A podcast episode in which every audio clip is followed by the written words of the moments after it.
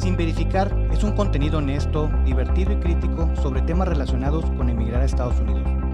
Es un proyecto que presenta la realidad de la relocalización a través de un diálogo con amigos y profesionistas que cuentan sus experiencias y lecciones aprendidas a lo largo de este proceso. Sin verificar episodio 44, Desperate Housewife. Cuando ya se emigró constantemente surgen dudas. ¿Se hizo lo correcto? ¿Las cosas van a ir bien? Si estuviera en México yo hubiera hecho esto, si estuviera en México ya hubiera pasado esto otro. El hubiera famoso nos ataca. Pero ¿cómo lo ve en retrospectiva alguien que ya pasó por ahí? ¿Qué hizo? ¿Qué recomienda? Recuerden seguirnos en Instagram como arroba sin verificar. Como siempre agradecemos el apoyo, agradecemos la espera, sus mensajes por todo este tiempo que no publicamos. La verdad es que gracias por todo. Recuerden compartir con sus amistades y conocidos. Siempre hay alguien que tal vez se va a mover o esté en medio de un proceso de, relocalización que les puede ayudar. Y si usted ya tiene mucho tiempo en los Estados Unidos, recomiéndelo con amigos y conocidos para nosotros crecer y que ellos recuerden esos tiempos donde creían que sabían pero no sabían y que vean todo lo que han aprendido y avanzado en este país. De nuevo, gracias por los mensajes que nos pedían que volviéramos, todos esos este, sugerencias o de personas que entrevistemos. Les aseguro que todas las personas que nos han dicho los hemos tratado de contactar de alguna u otra forma. Si alguien dice, a mí no me han contactado, por favor, en la página de Instagram, ahí mándenme mensaje, los vamos a programar. Teníamos muchas ganas de volver, pero al mismo tiempo no teníamos invitados, entonces eso, como siempre se los he dicho, lo vuelve muy difícil. Por otra parte, vamos a empezar. Este es un experimento que estoy haciendo. Si ustedes escuchan bien las introducciones que tratamos de hacerles. Esta introducción ya la habíamos hecho en un episodio con Loroama, que siempre son muy interesantes los que Loroama nos ha acompañado. Pero este experimento trata de hacer, tratar de hacer el mismo episodio con una persona diferente, que viene de otro contexto, que viene de otra circunstancia. Y me parece que vamos a, a tener dos podcasts completamente distintos.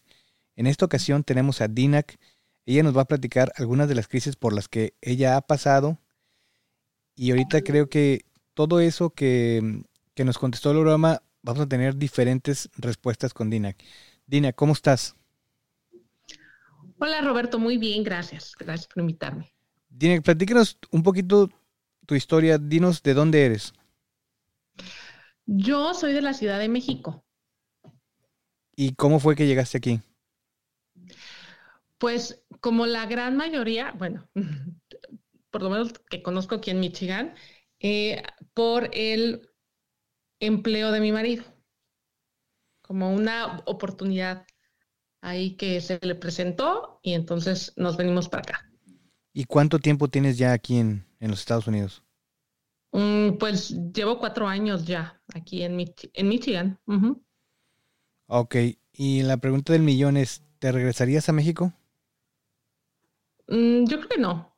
¿No? No, o sea, todo depende, porque también me encanta México, pero estoy bien aquí. Eh, y estoy bien aquí, me refiero con base en la esperanza, ¿no? En la esperanza, y bueno, ya platicaremos después un poco de esto, pero creo que a pesar de que es diferente eh, todo, mm, también hay posibilidades, ¿no? Ok, empecemos por una definición de crisis. La definición de crisis es situación grave y decisiva que pone en peligro el desarrollo de un asunto o un proceso. ¿Has tenido, consideras que has tenido crisis en estos cuatro años? Yo creo que todas las mujeres que se vienen en una condición como la mía, por supuesto que claro tienen crisis. Eh, mira, mira Roberto, yo la verdad siempre me considero una, siempre me he considerado una persona que se adapta muy bien al cambio. Eh, y aún así, sí he tenido crisis. Entonces... Eh, eres una persona que se adapta al cambio hasta que la sacaron de su zona de confort. Fíjate, Roberto, que es algo como súper chistoso, porque yo creo que precisamente mi zona de confort es lo que me está matando. ¿Por qué? A ver, danos un poco más de contexto. Mira, cuando yo estaba en la Ciudad de México, yo trabajaba, tenía un muy buen puesto y me encantaba lo que hacía. Eh, pero... ¿Podemos saber en lo que trabajabas? Sí, claro que sí. Yo era gerente de, comunicación en una IAP es una institución de asistencia privada. Y la verdad es que me encantaba mi trabajo, era un trabajo de 7 a 7, o sea, era workaholic, y me encantaba. Entonces, cuando le dan a mi marido esta oportunidad, pues yo dije, qué maravilloso, yo siempre he querido vivir en otro país, qué maravilla, vamos para allá, ¿no? Y este, y el primer año yo estaba así de que mi año sabático, qué maravilloso, ya así como que un detox de tantos y tantos años trabajando. Y este, pues resulta que ya, después de del año, yo ya estaba arañando las paredes prácticamente, porque pues en el año sí, o sea, ocupas este tiempo en adaptarte, en conocer gente, en estabilizarte, pero yo una vez medio, medio estabilizada, que más o menos sabes qué onda, que, ¿no? Eh, pues ya empiezo a decir, em, empecé a decir, bueno, o sea, yo estoy acostumbrada a hacer, pues, un godín, ¿no? Sí, claro, claro. Entonces, eh, eh, o sea, sí tenía, en México también tenía mi, eh, era, era emprendedora, ¿no? Pero pues ahora era emprendedora y ganaba como para mis chicles y me entretenía, ¿no? Pero mi ingreso fuerte era pues de ser una, ah, pues, ¿qué? Asalariada, ¿no? Sí, una empleada, una empleada. Una empleada, ¿no? Y este, y pues creo que creo que la personalidad de un empleado y un como emprendedor es, diferente, ¿no? Este, como que todo lo tienes seguro siendo un empleado finalmente y siendo emprendedor, pues te, te, enfrentas al misterio y a, ¿no? Y todo lo contrario, ¿no? o sea, es, eh, es, algo muy fuerte, es algo muy admirable las personas que son emprendedoras porque el atreverse a, la incertidumbre de no saber si va a funcionar o no va a funcionar, si vas a, si vas a tener dinero o no vas a tener dinero en cierto tiempo, es, es algo fuerte, no cualquiera está preparado para, para enfrentar esos retos. E, es correcto, Roberto. Fíjate que en nuestro caso, en México vivíamos, o sea, yo sí te puedo decir que no estábamos buscando un, un em, yo me vine por lo diferente, pero en realidad en México vivíamos muy bien, o sea, teníamos eh, pues nuestro departamento bonito, en una zona bonita, o sea, yo tenía un buen trabajo, no, gracias a Dios no teníamos ningún tipo de necesidad, y es, pero me, pero me llamó la atención lo diferente, ¿no? Lo exótico. Lo exótico, lo nuevo, la aventura, ¿no? Y eh, bueno, ya después del año, como te decía, pues sí me, se me vino la, la crisis. Y, pues bueno. ¿Y cómo, cómo afrontas eso? O sea, ¿cómo en estos episodios de crisis, cuántas veces te preguntaste si lo mejor que pudiste haber hecho fue llegar o no a los Estados Unidos? Fíjate que lo que más me, me, ponía en crisis a mí no, no era el cambio de país, no. Era el hecho de que yo no podía trabajar.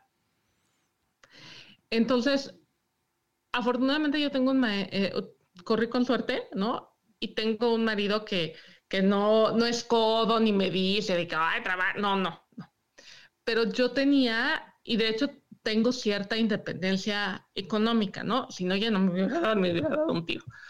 Tengo una cierta independencia económica, pero sí me gusta, eh, sí me gustaría tener, uno, la experiencia de trabajar aquí, ¿no? Y, dos, como que yo estaba acostumbrada a que, eh, bueno, yo pago esto, yo te invito a estas vacaciones, marido te consiento, ¿no? Tú haces esto, pero pues, ¿no? Como que era un trabajo en equipo. Sí, como más recíproco, ¿no? O sea, no, la, carga económica no está de un lado, este, podemos, este, como que, pues repartir ahí de alguna forma y, y tú, me imagino que lo que tú, este, alegas hoy en día que te falta es ese sentido de como de aportar, ¿no? No, no necesariamente lo económico, lo que no das o si te mantiene, no te mantiene, o sea, es el, sentido ese de tú de orgullo de decir, pues yo estoy aportando en mi hogar. Es correcto, es correcto. Entonces, como te decía, pues a mí lo, la zona de confort es lo que me está matando, porque eh, si me preguntas o si alguien ve mi vida en el exterior, dice, no, pues esta mujer eh, vive feliz de la vida porque no tiene que trabajar y se la pasa en el brunch con sus amigas y digo, muchas veces, eh, ay, me acuerdo una vez que estábamos en la alberca, unas amigas, y entonces llegó, entonces ese tipo de narraciones le dicen, no, pues esta señora, este, como decimos en México, esta señora de Polanco que, ¿no? Se queja porque, se queja porque es mujer, seguramente. Exactamente, ¿no? y, y, pero, pero pues la realidad es que no sé si, si lo disfruto, sí disfruto este, este lado B de la vida de, ¿no? pero luego sabes que me estresa el hecho de, a ver, no estás haciendo nada durante tanto, este tiempo, tanto tiempo, entonces como, como que tengo en duda mi seguridad, ¿sabes? Porque yo no estoy haciendo, a pesar de que mi marido sí, o sea, como que a mí la ansiedad, eh, a mí, a mí como persona, como la personalidad que tengo yo, eso es lo que me da como, como ansiedad. Entonces, no disfruto esta vida maravillosa de, ah, ¿no? Pues estoy aquí de, híjole, se va a escuchar bien feo de mantenida. ¿Por qué no? Las mujeres en el, en el hogar, o sea, sí hacemos mucho. Aquí eh, se va a escuchar muy... Pero mira, no, no, se, no, se, no, se, va a escuchar mal porque estamos hablando de tu historia, no de la historia de todas. No podemos generalizar. Entonces tú estás hablando de tu historia y nadie te puede juzgar por lo que vas a decir. Entonces, dilo. Ay, qué bueno que dices eso, Roberto. ¿Qué haces, haces esa aclaración importante? pues mira, yo en México, como muchas personas que vivimos en México, muchas, muchas, muchas, tenemos la el gran regalo de la vida, el gran regalo de la vida de tener una trabajadora del hogar, güey. Ah, ok, alguien que te asista ahí con las labores del hogar que alguien te ayude con las labores del hogar, ¿no? Eh, particularmente yo no tenía una trabajadora del hogar, o sea, yo tenía como a una especie de Alfred de Batman, o sea, era mi Alfred. O sea, la mujer cocinaba perfecto, tenía la casa impecable, además era inteligente, entonces daba consejos. O sea, era una cosa que yo amaba con locura. Tú me preguntas, ¿qué es lo que extrañas de México? Extraño a mi Ángeles, porque así se llamaba. Ángeles, te amo. Sí, o sea, extraño mucho a mi Ángeles, ¿no? Le aportaba cierto equilibrio a tu vida. Era, era mi equilibrio en la vida, ¿no? Entonces, yo llegaba y la casa estaba perfecta y yo no tenía que hacer absolutamente nada. Trabajaba, ¿no? Entonces, nada del hogar. Vaya. Pero, em, pues, llego aquí a Estados Unidos y me doy cuenta que una trabajadora del hogar cobra mucho dinero. O sea, la más, la más eh, esencial cobra mucho, o, sea, la, que hace nada más así por donde ve mi suegra, cobra mucho dinero. Entonces dije, ¿sabes qué? Mi codo, digo, mejor me compro algo bonito yo y empiezo, empiezo a ver cómo funciona esta situación, ¿no? Hay gente que le gusta, Roberto. Hay gente, de verdad, hay amigas que no, no alzaban un dedo y han descubierto que, que las tareas domésticas son maravillosas.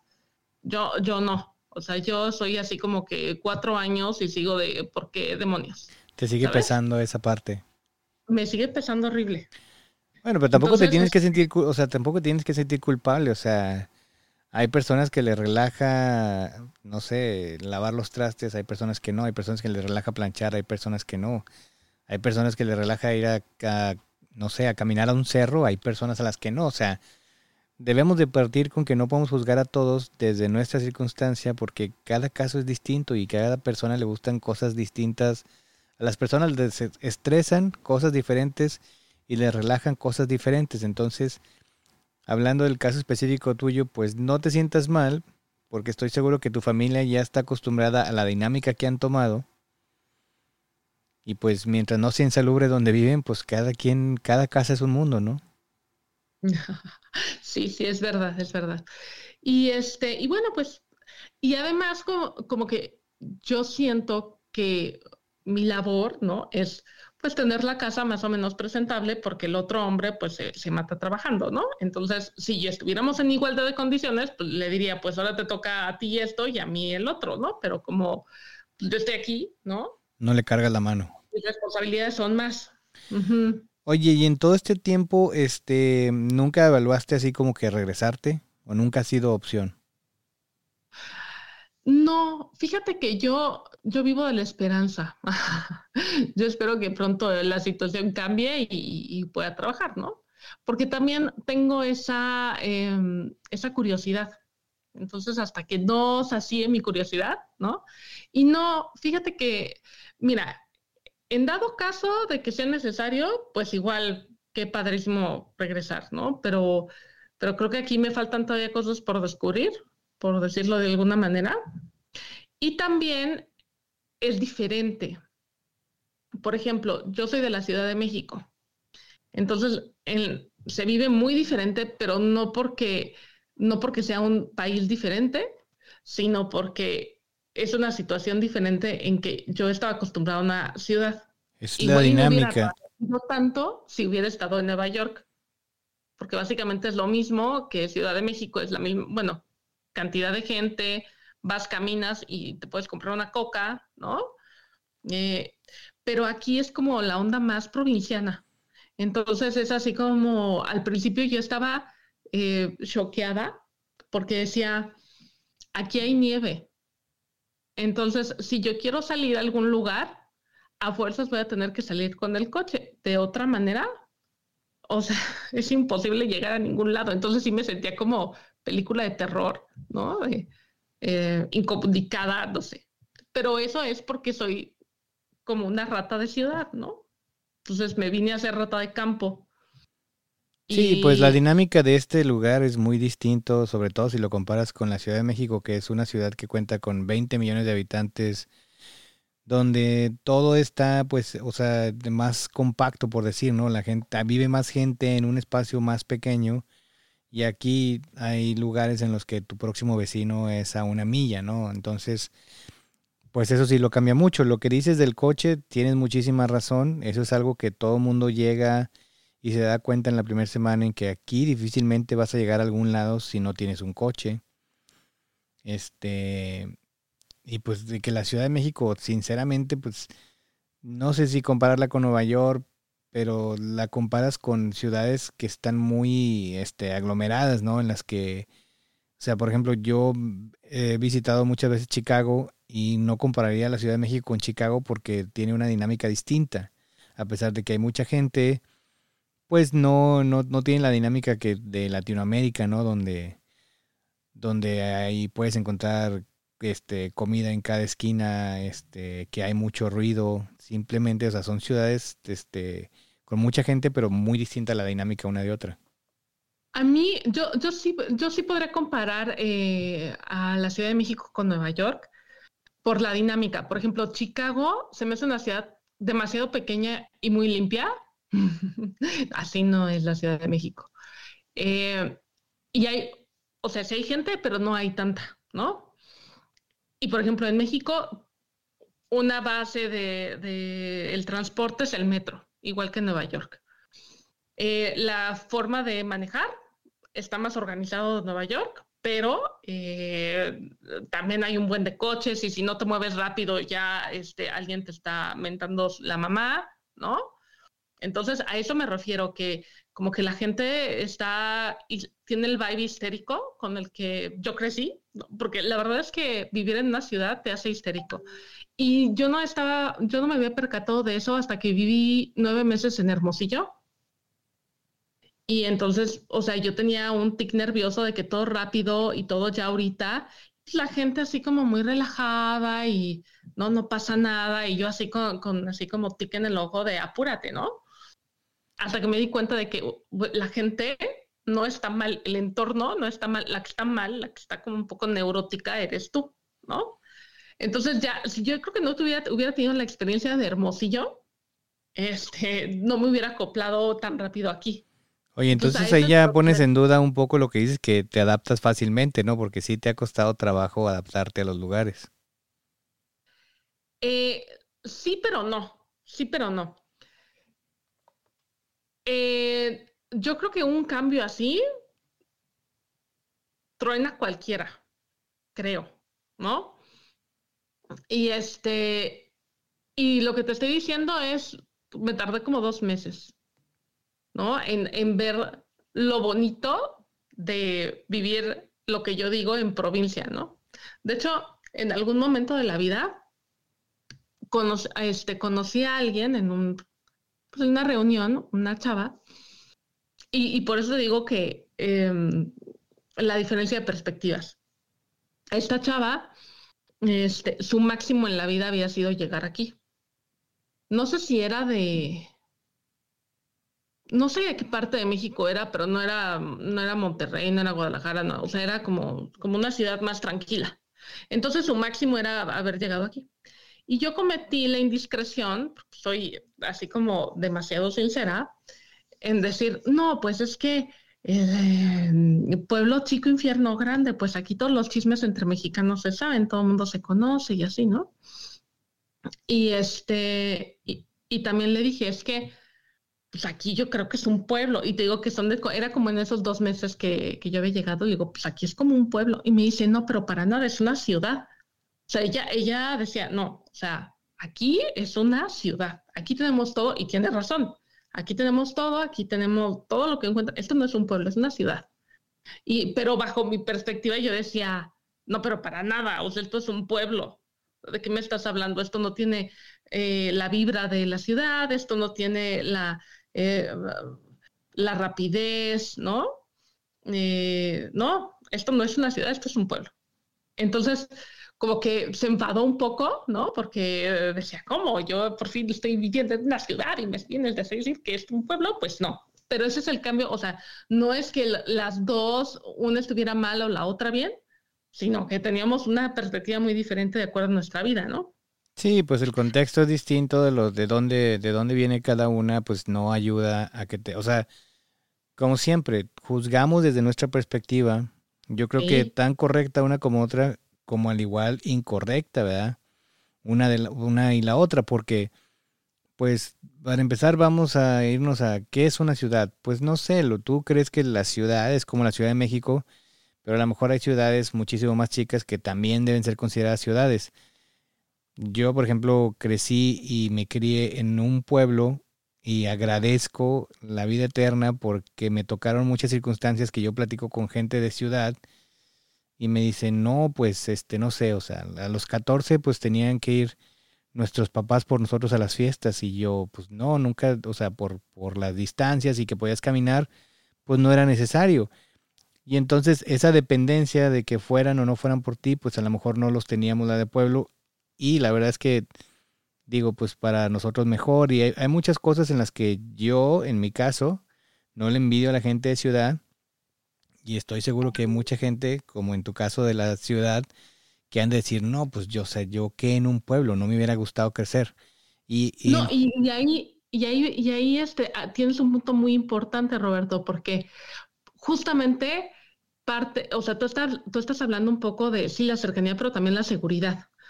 Y eso es un punto a favor de Estados Unidos en general, pero más aquí de Michigan, porque uno se acostumbra a la seguridad, al espacio. O sea, ya después de dos, tres meses, ¿no? Te acostumbras a que tienes un espacio amplio, ¿no? De que, eh, por ejemplo, vas al gimnasio y no hay gente, no tienes que hacer fila para un, ¿no? Para, para agarrar un, un aparato, ¿no? No tienes que hacer una fila eterna como uno está acostumbrado, ¿no? Entonces dices, qué maravilla, qué tranquilidad, ¿no?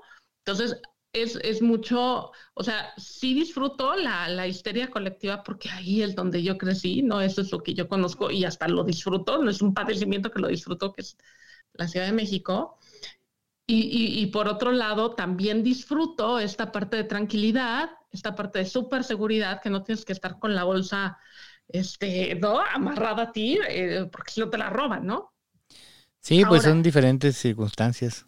Sí, sí. Ahora, yo la verdad aconsejo que si uno ya tiene estas habilidades de supervivencia, como son cerrar la puerta, como es ver dónde están tus cosas, no hay que dejarlas, porque son herramientas de supervivencia que siempre nos van a ayudar.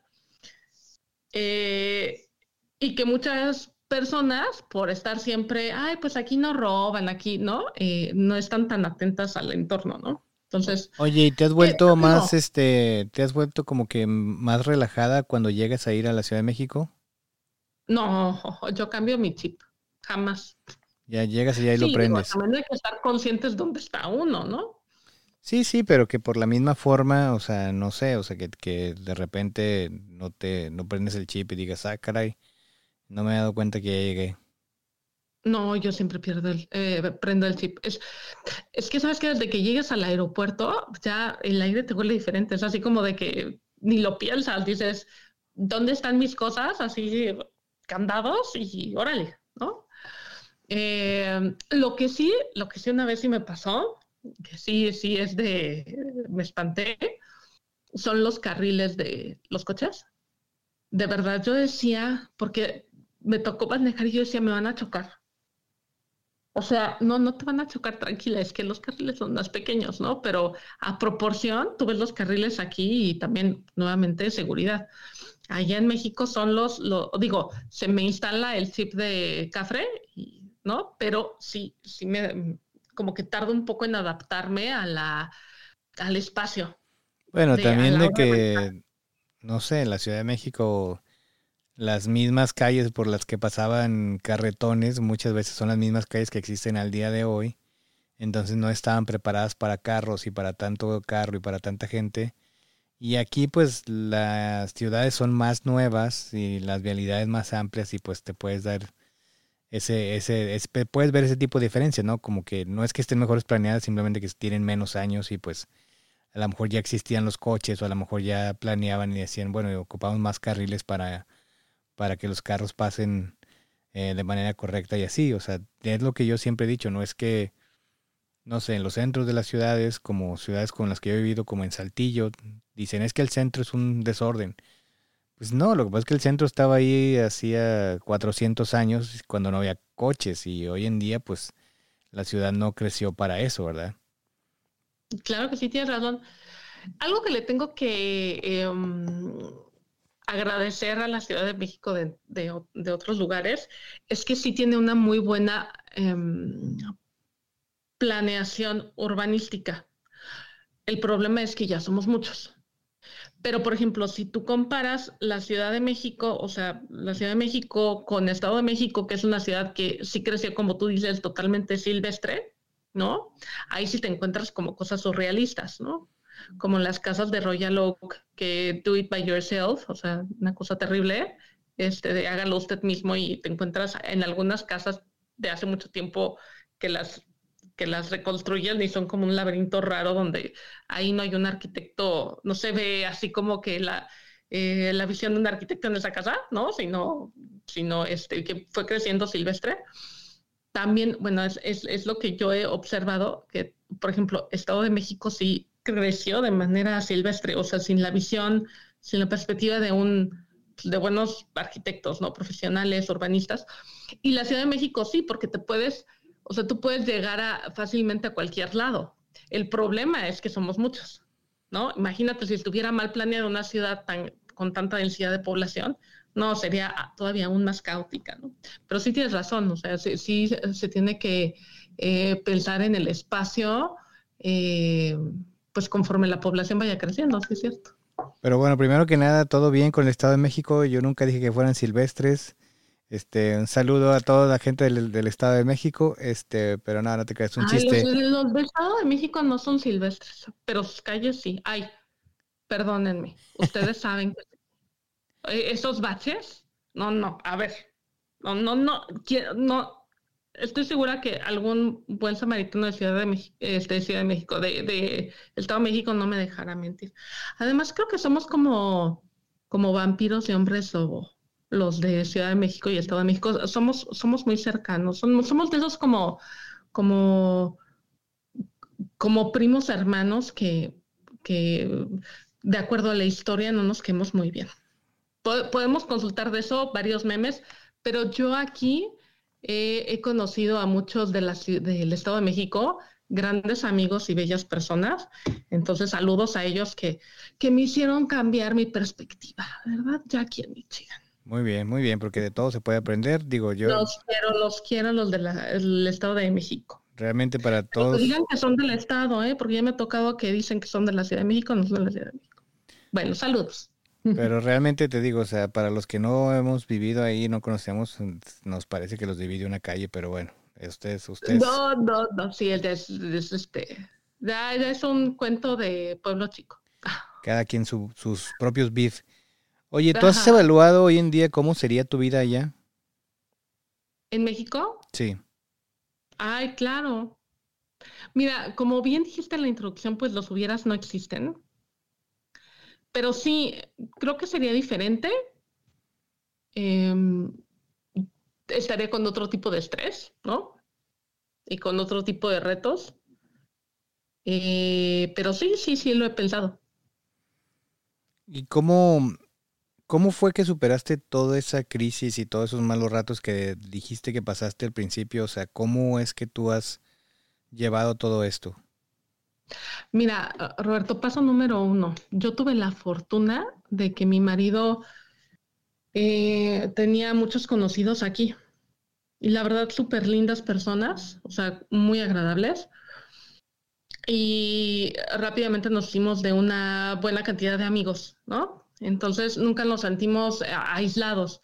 Y, fui muy afortunada porque hay mucha gente que sí se sintió este, aislada por completo y eh, ese aislamiento le causó mucha depresión. Sí conozco casos, mi caso no es ese, sobre todo los que llegaron por la pandemia, ¿no? Por esas fechas terribles, o sea, son como que los más afectados a mi percepción. Eh, pero eh, me ayudó mucho el hecho de, tener compañía, de tener pues, una comunidad aquí, ¿no? Eh, uno. Dos, yo soy ajonjolí de todos los moles. me encanta el arte. De hecho, estudié comunicación, pero soy una eh, diseñadora, este, soy de, alma diseñadora y entonces, este, de hecho, hago muchas ilustraciones y em, en México tenía mi marca de bolsos, ¿no? O sea, yo hacía las, los vendía en una, en, una tienda muy conocida ahí en México y en museos, museos de arte. ¿Y este trabajo está disponible? Fíjate que tengo algunas bolsas todavía, pero ya este fue un emprendimiento que este con tanto trabajo y tanto cambio, pues ya eh, se fue, ¿no? Pero todavía tengo disponibles bolsas y está ahí la página de internet.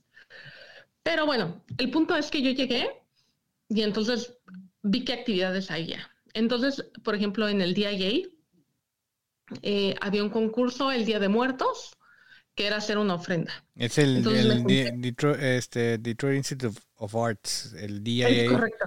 Es un museo, es más para darle concepto a la gente que no nos escucha, que no vive aquí. El DIA es un museo donde entre las muchas piezas que se encuentran hay un mural de Diego Rivera que es muy importante, que él le hizo a um, Henry Ford y pues sería el último mural que hizo en los Estados Unidos porque después de aquí se fue a Nueva York a hacer el del Rockefeller y ahí es cuando se dieron cuenta de todas las referencias comunistas que él pintaba en, sus murales y de ahí lo corrieron, pero aquí nos queda el último que hizo aquí, inclusive como más dato cultural, en los que conocen la obra de Frida Kahlo, este, conocen, hay un cuadro que pinta donde está la bandera mexicana y americana que ella decía que era como que no vivía aquí ni allá. Lo hizo aquí y hay otra referencia ahí de cuando ve a una mujer caer de un este, edificio. Hay un cuadro muy famoso de ella que lo pintó estando aquí en Detroit. Aquí en Detroit es cuando pierde un hijo y ella se tiene que regresar a México y pues la vida de pareja de ellos era, era un desastre y era muy complicada y, y eso pues nada más lo, lo complicó mal.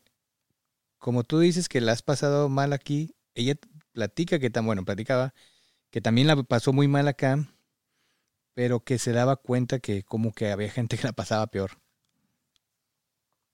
Sí, sí, bueno, es que el cambio trae, trae esas cosas y sobre todo es una cultura que a pesar de que nosotros, eh, eh, pues, no le copiamos, pero sí absorbemos mucho de Estados Unidos porque es nuestro vecino.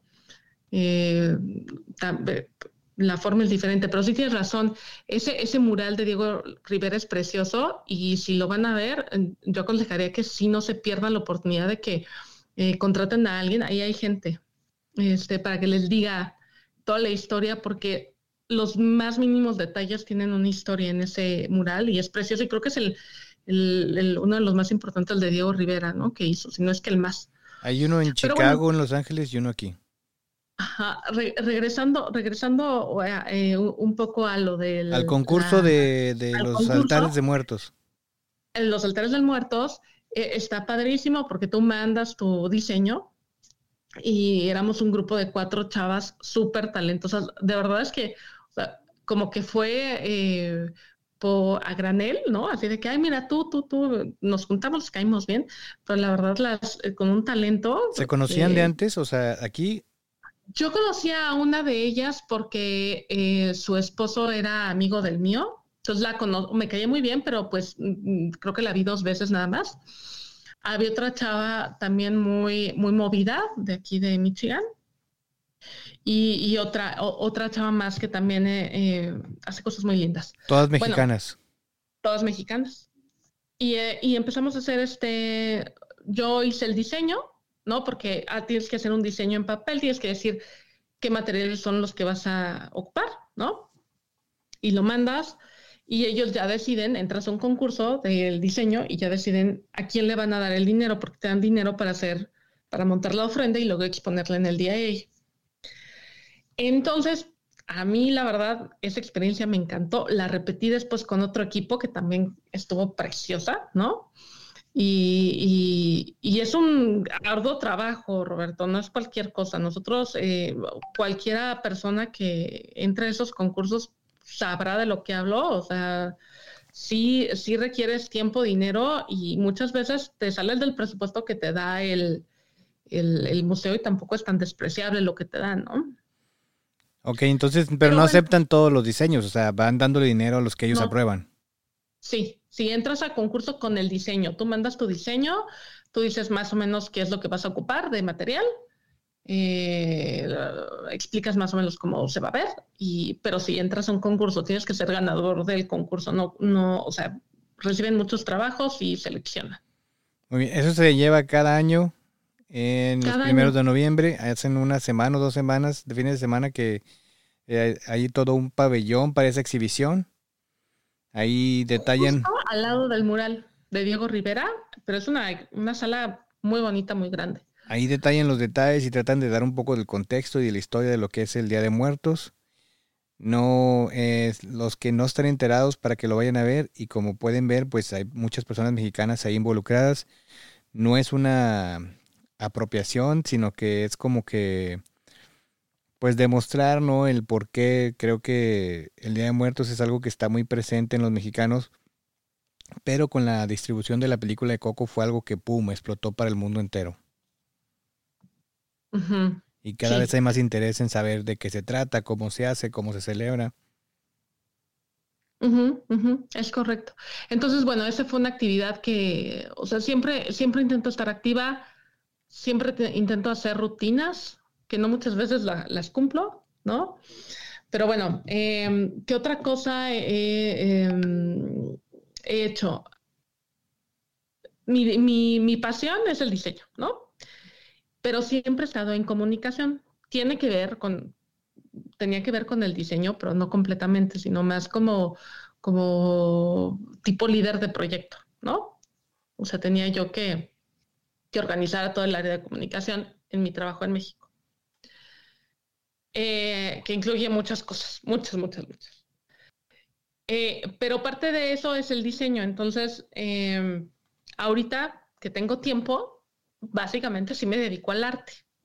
Me dedico a perfeccionar eh, trazos, ¿no? Porque, hacer diseño en Photoshop, ilustraciones, y muchas de esas cosas me gusta mucho escribir. Entonces, muchas de esas cosas las he usado para diferentes em, asociaciones. Por ejemplo, una de esas asociaciones a, a las que pertenezco es a Promex, ¿no? Que, hacen, que siempre, siempre quieren hacer eventos en apoyo a la comunidad mexicana. Y dentro de ahí, de hecho, con ellas hice una, la, otra, la otra ofrenda para de muertos, ¿no? Entonces, eh, todo lo que yo trabajo, que cuando te dicen, ¿qué podrías hacer aunque no te pagaran? Ah, pues el diseño. Entonces, ya, pues es escribir, que yo también escribía en, en México, ¿no? Escribía para revistas, escribía para, para muchas cosas. Entonces, eh, qué es lo que es lo que te gusta hacer y que no te paguen, pues eso, ¿no? ¿Y qué para para qué revistas escribías o de qué temas escribías? Ay, se puede decir sí. Pues mira, yo eh, antes de estar en, la institución de asistencia privada estuve en una fundación de, que le llevaba el proyecto de autoestima a Tobe, que es muy famoso, los, los jamones. Tienen un proyecto de autoestima para que las niñas eh, desarrollen su máximo potencial. Entonces, eh, yo escribía sobre cosas de autoestima para, para niñas, para adultos, y generalmente lo que tienen eh, las marcas es que te compran los, las revistas te compran los artículos, ¿no? A, a Unilever, ¿no? Le compran el, el artículo y, así funciona, ¿no? Eh, por decir a este. Porque estás haciendo como pues una aportación positiva acerca de, o sea, de diferentes temas y, ellos eligen y te compran tu artículo. ¿Y dónde, lo publicaban? En, en, diferentes revistas, en Panidades, en la, la, que... La verdad es que yo los, luego las compraba, pero mi labor era escribirlo, no, no venderlo. Ya alguien más se dedicaba a, esa acción, ¿no? Tenías un agente de ventas. ajá, generalmente em, eh, muchas empresas como para promocionar productos o... De hecho, eh, el proyecto para la autoestima realmente es, es, una situación de marketing, no es, no es una... Pero eh, pues se fue haciendo tan bueno que resultó que una fundación, por lo menos en México, lo lleva. Y de hecho hay mucha, mucha información al respecto, ¿no? Muy valiosa. De hecho aquí también en, en este, Estados Unidos también hacen muchas cosas con las escuelas y... Básicamente lees algo de positivo, ¿no? De autoestima y enseguida ves un comercial de jabón y dices, ah, pues me tengo que bañar para, para, tener autoestima. Que pues... Eh, sí, no, sí, no, es, una muy buena mercadotecnia. ¿Quién va a tener autoestima si huele feo? Si le das algo a la persona, ¿no? No nada más es compra mi jabón, sino de, ah, me hiciste sentir bien, entonces, o tienes un producto bueno y además me estás dando un valor agregado, entonces hay, hay, por ejemplo, ese, ese proyecto para la autoestima sí te puedo decir que es muy bueno, pero hay otras cosas que no tanto, que es más, son más marqueteras que, ¿no? Y estas sí las, las hacíamos eh, pues con conciencia, ¿no? Pero bueno, entonces, regresando un poco al tema em, aquí en Estados Unidos, pues sí me he buscado cosas que hacer, ¿no? Entonces eso me ha mantenido em, cuerda, por decirlo de, de alguna forma, ¿no? O sea, el chiste es mantenerse activo siempre.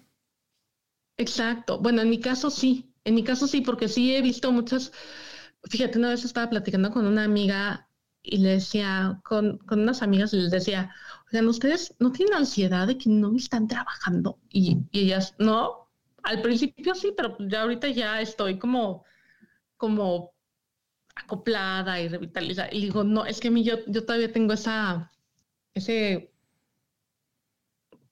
esa necesidad, no tanto necesidad, sino, sino ese, ese, ese objetivo que tengo que cumplir.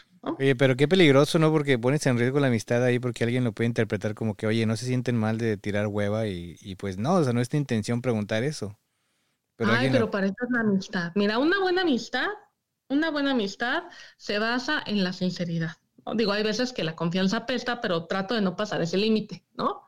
Entonces, más o menos ya, ya conoces a la gente, ya sabes con qué intención lo dice, ¿no? Eso es, eso es lo bonito de la amistad, que conoces a la gente y entonces ya sabes más o menos a qué se refiere. No tienes que dar tanta explicación, sino que más o más manifestarte tú como eres y la gente te quiere y te acepta y, ¿no?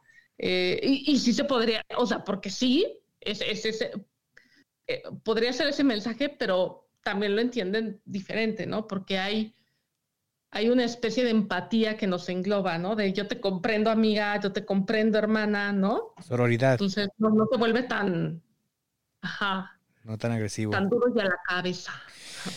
Oye, no, pues muy bien.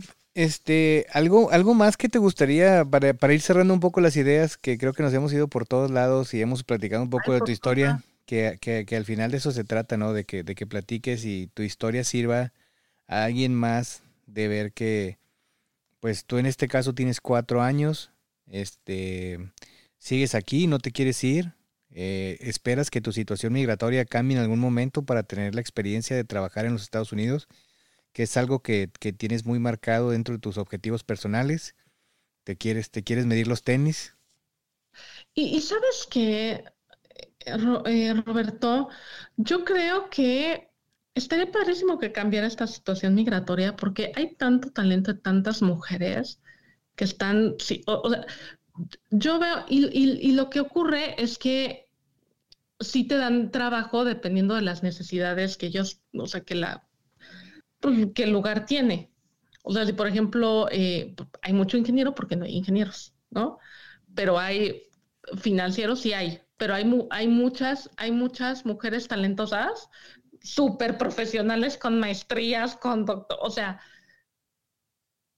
hay alguna que otra eminencia y no, y no pueden, no pueden trabajar, ¿no? Entonces, vaya, eh, nos perdemos de eso.